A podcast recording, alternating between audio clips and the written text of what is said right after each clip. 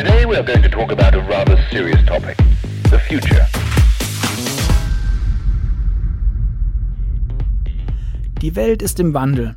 Das war sie immer und wird sie auch wohl immer sein. Auf dem Automotor- und Sportkongress 2019 zeigt Elmar Degenhardt, der CEO des Technologiekonzerns Continental, mit sehr plastischen Beispielen, welche Transformation auf die Automobilität zukommt, welchen neuen Kurs die Kultobjekte einschlagen und welchen sie bereits durchlaufen haben. Da wundert es kaum, dass der Chef des Reifenherstellers ganz vorne anfängt. Beim Rad. Guten Tag.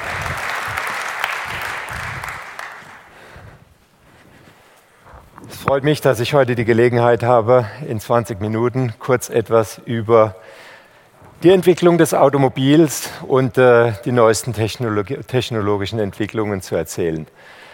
Äh, ich möchte am Anfang den Vergleich ziehen mit der Evolution des Menschen. Der Mensch hat äh, über 60 Millionen Jahre gebraucht, um äh, von einer gebückten Haltung zur aufrechten Haltung zu kommen. Äh, da sind wir angelangt vor etwa 20 Jahren. Und wenn wir so das letzte Bild sehen von der Frau, äh, dann können Sie zumindest die Tendenz erkennen, dass wir uns rückwärts entwickeln, seit es nämlich die Smartphones gibt. Und äh, wir laufen Gefahr, dass wir zurück zur gebeugten Haltung kommen. Und die Orthopäden haben da natürlich einen Spaß dran. Bedeutet für die gute Geschäfte. 60 Millionen Jahre. Äh, schauen wir uns an, äh, wie sich die Mobilität dagegen entwickelt hat. Sie hat äh, weniger als 6000 Jahre gebraucht, wenn wir das Rad als die Basis der heutigen modernen Mobilität auffassen, die Erfindung des Rades, an dem letztendlich auch die automobile Entwicklung hängt. Im Moment haben wir es mit dem größten Transformationsprozess, der teilweise disruptiven Charakter hat, in der Automobilgeschichte zu tun. Ich würde fast sagen, über die letzten 6000 Jahr, Jahre, nicht nur über die letzten 188 äh, beziehungsweise 130 Jahre. Vor 130 Jahren etwa hat Bertha Benz ihre berühmte Fahrt von Ladenburg nach Pforzheim hier ganz in der Nähe durchgeführt. Die erste wirkliche Automobilreise in der Geschichte des Automobils. Was sich geändert hat seit Berda Benz, es war reine Mechanik. Wir haben erst in den 70er Jahren Elektronik zu der Mechanik dazu addiert und mit der Elektronik kam die Software ins Auto. Und äh, diesbezüglich gibt es massive Verschiebungen, äh, auf die wir gleich noch zu sprechen kommen werden. Die Elektronik ist der Brandbeschleuniger der heutigen Entwicklung, der Treiber des Transformationsprozesses in Bezug auf Funktionen. Technologie ermöglicht Funktionen und damit Funktionen erfolgreich sein können, brauchen sie Kundenakzeptanz. Etwas, was wir nicht vergessen dürfen. Autonomes Fahren ist komplexer als hier dargestellt, weil wir müssen mindestens unterscheiden zwischen assistiertem, zwischen automatisiertem und zwischen dritte Stufe autonomem Fahren. Assistiertes Fahren getrieben durch Sicherheit. Der Rest eher Komfortfunktion. Vernetzung Cloud. Jeder möchte die Funktionalität, die wir zu Hause genießen, die wir im Büro als ganz selbstverständlich empfinden, die wir auf dem Smartphone haben, auf mobilen Devices, auch im Auto haben. Das sind wir noch nicht und wir sind vor allem nicht dort, wo diese Funktionalität sicher angeboten werden muss. Eine Vielzahl von Unfällen ist heute darauf zurückzuführen und ich glaube, da sind wir alle nicht davon gefeit, dass wir die mobilen Endgeräte während des Fahrens nutzen, was natürlich brandgefährlich ist. Alternative Antriebe, nicht getrieben durch die Konsumenten, durch den Markt, sondern getrieben durch Regulierung. Unterscheidet sich grundlegend von den ersten beiden Megatrends. Und um diese besser zu charakterisieren, unterscheiden wir bei dem autonomen Fahren und der Vernetzung. Diese haben einen evolutionären Charakter, während alternative Antriebe einen disruptiven Charakter haben. Wir ersetzen in den nächsten 20, 30 Jahren den Verbrenner durch alternative Antriebe. Das ist ein disruptiver Prozess. Während wir auf der Seite autonomes Fahren und Vernetzung stufenweise Funktionalität, Technologie hinzufügen und somit eine Verbesserung erreichen. Beim autonomen Fahren, Sie kennen das, unterscheiden wir fünf Ebenen. Und wir haben uns mal angemaßt, die Dringlichkeit dieser Megatrends einzustufen. Level 1, Level 2, assistiertes Fahren, hat mit Sicherheit zu tun. Jeder ist bereit, für mehr Sicherheit im Auto auch mehr zu bezahlen. Dringlichkeit hoch. 1,35 Millionen Verkehrstote im Jahr sind 1,35 Millionen zu viel. Wir glauben, dass wir die Anzahl der tödlichen Verkehrsunfälle über die Zeit Richtung Null bekommen können. Level 3, Level 4, automatisiertes Fahren ist mehrheitlich eine Komfortfunktion. Wir müssen den Nachweis führen, bevor wir die Kundenakzeptanz haben, dass es sich lohnt, dafür ziemlich viel Geld auszugeben. Und Level 5 ist von der Dringlichkeit eher gering einzustufen. Eine einzige Ausnahme, Robotaxis werden sich in den nächsten zehn Jahren im Markt etablieren, insbesondere in den Innenstädten. Vernetzung Cloud ist ein Wunsch der Endkonsumenten. Wie gesagt, Funktionalität wie zu Hause, wie im Büro, auch im Auto. Hier ist auch die Bereitschaft da, mehr Geld zu bezahlen. Und alternative Antriebe. Sie alle kennen die Umweltproblematik nicht nur auf CO2 bezogen. Wir müssen zu einer sauberen Mobilität kommen. Und äh, das können Verbrenner zumindest mittellangfristig nicht mehr erreichen, wenn wir von der Vorgabe reden, null Emissionen. Wenn wir uns anschauen, wie sich die Umsätze in der Automobilindustrie in den letzten Jahren entwickelt hat, seit den 60ern, dann, wir haben die Zahlen zusammengestellt, dank auch Unterstützung des VDAs, hat die Automobilindustrie in Summe in den 60er Jahren etwa 100 Milliarden US-Dollar Umsatz generieren können. Das Ganze hat sich dann innerhalb von 30 Jahren in den 90ern fast verzehnfacht in den Bereich von 1000 Milliarden.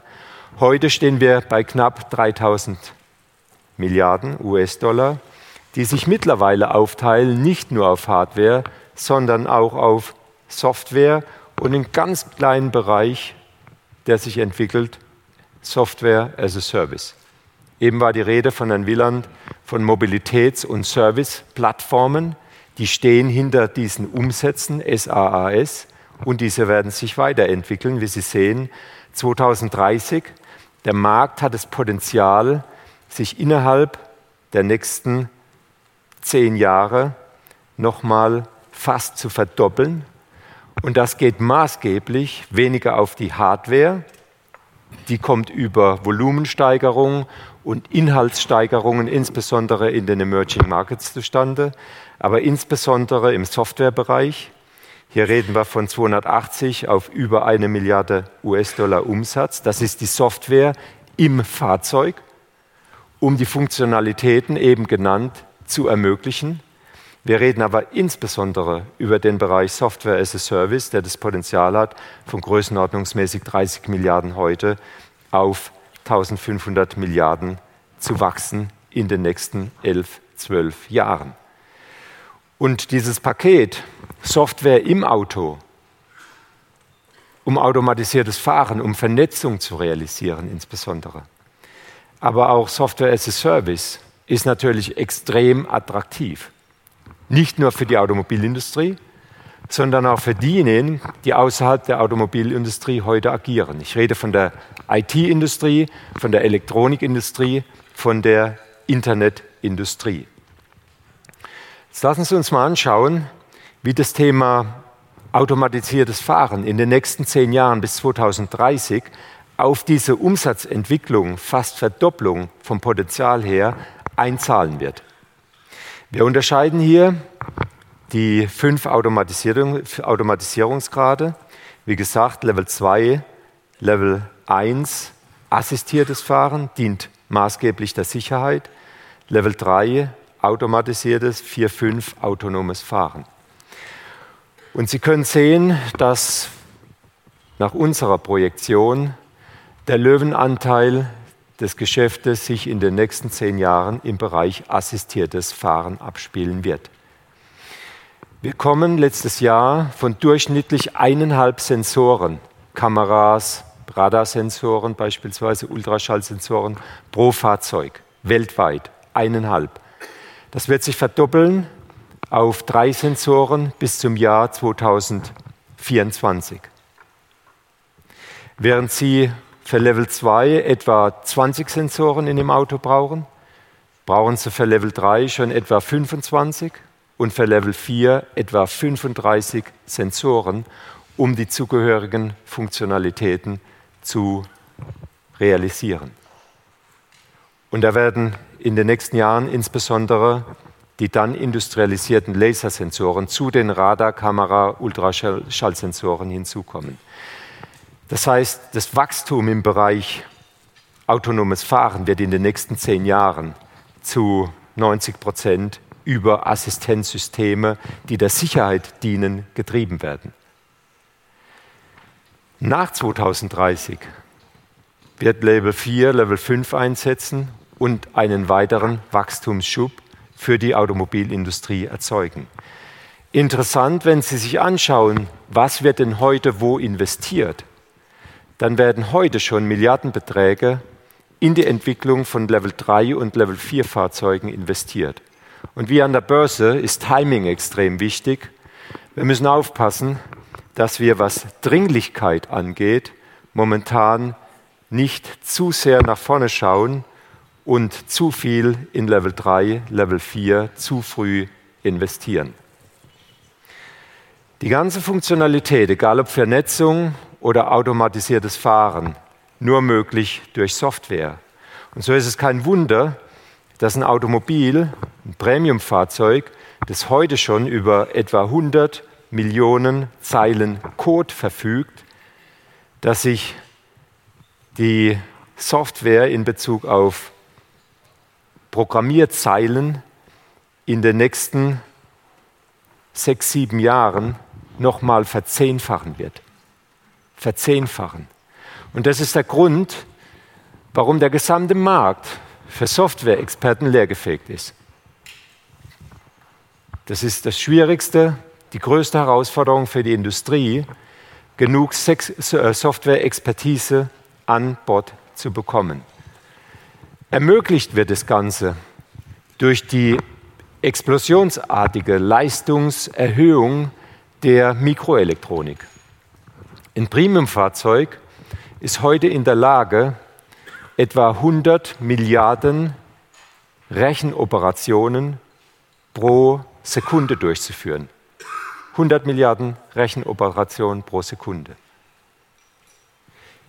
In den nächsten etwa zehn Jahren wird sich das Ganze auf etwa 2000 Rechenoperationen pro Sekunde erhöhen.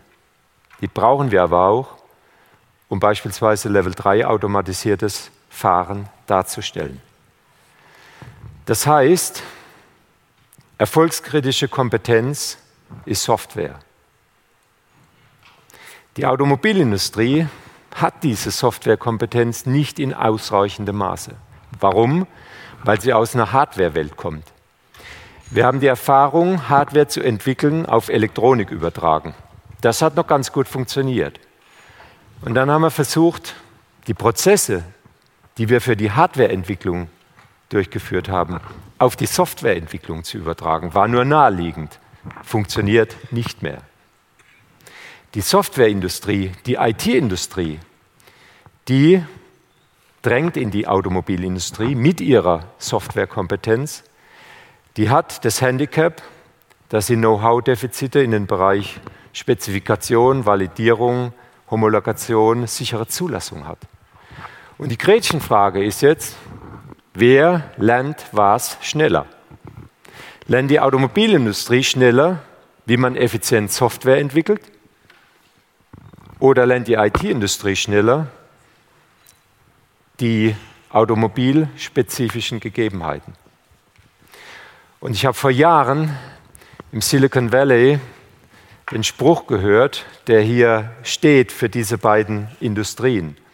Die IT-Industrie handelt nach dem Motto, dass Schnelligkeit wichtiger ist als Perfektion. Die Automobilindustrie hat schon immer nach dem Motto gehandelt, Perfektion ist wichtiger als Schnelligkeit. Also die IT-Industrie muss Perfektion lernen, die Automobilindustrie Schnelligkeit und die Wahrheit für Softwarefunktionen wird irgendwo in der Mitte liegen. Diese ganzen Veränderungen auf der Elektronik-Software-Seite sind nur möglich, weil wir in den nächsten Jahren die Architektur, die Elektrik-Elektronik-Architektur in den Fahrzeugen gravierend verändern werden. Wir kommen von einer komplett dezentralen Struktur bis zu 100 Elektroniken in einem Premium-Fahrzeug heute, die miteinander kommunizieren, die miteinander reden, Informationen austauschen. Hochkomplexer Vorgang, was das Design der Netzwerke angeht. Wir werden bis 2030 auf eine Serverarchitektur gehen, wie sie in der IT-Industrie heute schon üblich ist. Im Extremfall werden wir zwei Supercomputer im Auto haben, der zweite notwendig, um den ersten zu überwachen und Redundanz darzustellen. Die Automobilindustrie kann von links nach rechts nicht in einem Schritt springen. Das wäre zu radikal. Aufgrund der Gegebenheiten der Legacy, die mit existierenden Fahrzeugen äh, im Markt sich befindet. Wir werden einen Zwischenschritt brauchen, den wir Surferarchitektur mit Domänensteuergeräten bezeichnen. Die Newcomer in der Industrie, die in Greenfield durchführen, die versuchen, sich so weit wie möglich mit einem Schritt einer Surferarchitektur anzunähern. Wir brauchen, da wir schon 2025 die Fahrzeuge an die Cloud anbinden, natürlich Cybersecurity-Schutz. Wir brauchen die Möglichkeit, Over-the-Air-Updates zu fahren, nicht mehr mit dem physischen Konnektor. Und das verkompliziert die Dinge natürlich erheblich. Das ist eines der wichtigsten Strukturbilder, das den Transformationsprozess in der Automobilindustrie momentan treibt. Lassen Sie mich zu dem Thema alternative Antriebe kommen. Das könnte eine Roadmap sein. 2025 In diesem Zeitraum könnte die Entwicklung der letzten Generation von Verbrennern anfangen. Nach 2030 könnte diese letzte Generation von Verbrenner in Serie gehen. Könnte dazu führen, dass nach 2040 die Verbrenner auslaufen und nicht mehr am Markt verfügbar sind. Könnte dazu führen, dass im Bereich von 2050, und das ist eine Ideal Darstellung wir CO2, sogenannte CO2-freie Straßen haben. Wenn das ein relevantes Zukunftsszenario wäre, dann würde sich natürlich die Frage stellen, nach 2040, was passiert dann? Was kommt dann? Wir sind der Meinung, dass es keine Technologie geben wird, die eine Art Monopolsituation im Markt haben wird. Wir werden batterieelektrische Fahrzeuge haben, wir werden die Brennstoffzelle brauchen und wir werden synthetische Kraftstoffe nutzen. Wir werden einen Mix aus unterschiedlichen Antriebsarten haben. Die Frage ist in Bezug auf Volumen, welche dieser Anwendungsbereiche wird auf Batterie, Brennstoffzelle, synthetische Kraftstoffe setzen. Und die Anwendung wird entscheidend sein. Für die Batterie Nutzung eine Stunde pro Tag, Reichweite nicht größer als 300 Kilometer. Wir reden von kleinen Fahrzeugen, die in den Städten eingesetzt werden, wird die batterieelektrische Lösung die effizienteste sein. Bei der Nutzung von mehreren Stunden, über 300 Kilometer Reichweite, schwere Fahrzeuge, große Fahrzeuge, wird die Brennstoffzelle das bessere Konzept darstellen. Unsere Überzeugung. Irgendwann zwischen 2025 und 2030 glauben wir, wird die Brennstoffzelle in Bezug auf Leistungsfähigkeit, aber insbesondere auch Kosten mit den batterieelektrischen Fahrzeugen und den dazugehörigen Antrieben gleichziehen, mindestens gleichziehen. Und synthetische Kraftstoffe brauchen wir bei einer Nutzung, wie wir sie aus dem Schiffsverkehr oder dem Flugverkehr kennen. Bei all diesen Entwicklungen gibt es eine Gemeinsamkeit, die für alle gilt, die absolut erfolgskritisch ist. Keiner kann alles alleine machen. Die Fähigkeit, erfolgreich zu kooperieren, wird eine der erfolgskritischsten Faktoren, eines der erfolgskritischsten Faktoren darstellen. Wir haben alleine im Bereich Vernetzung 2014 vier Partnerschaften eingegangen. 2018 18 Kooperationen, die die Firma Continental eingegangen ist. Hier ist nur eine Auswahl der wichtigsten aufgezeigt. Die Fähigkeit, und da adressieren wir die Kultur von Firmen, weil kulturelle Gegebenheiten über den Erfolg von Kooperationen entscheidend sind. Die Kultur einer Firma, die DNA einer Firma wird hier eine ganz entscheidende Rolle spielen. Fazit. Wir haben es mit dem größten Veränderungsprozess in der Automobilgeschichte zu tun. Wir brauchen neben der Entwicklung von Technologien auch die Akzeptanz der Funktionen für die Funktionen, die aus diesen Technologien resultieren, egal ob es um Sicherheit, Vernetzung oder Sauberkeit der Mobilität geht. Der ökoeffizienteste Antrieb wird bestimmt sein durch den Einsatzzweck der Fahrzeuge.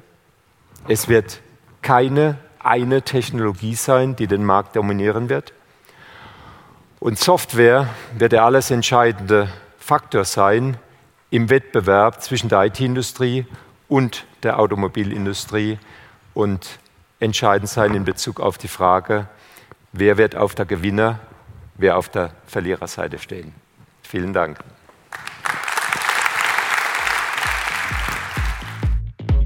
we are going to talk about a rather serious topic, the future.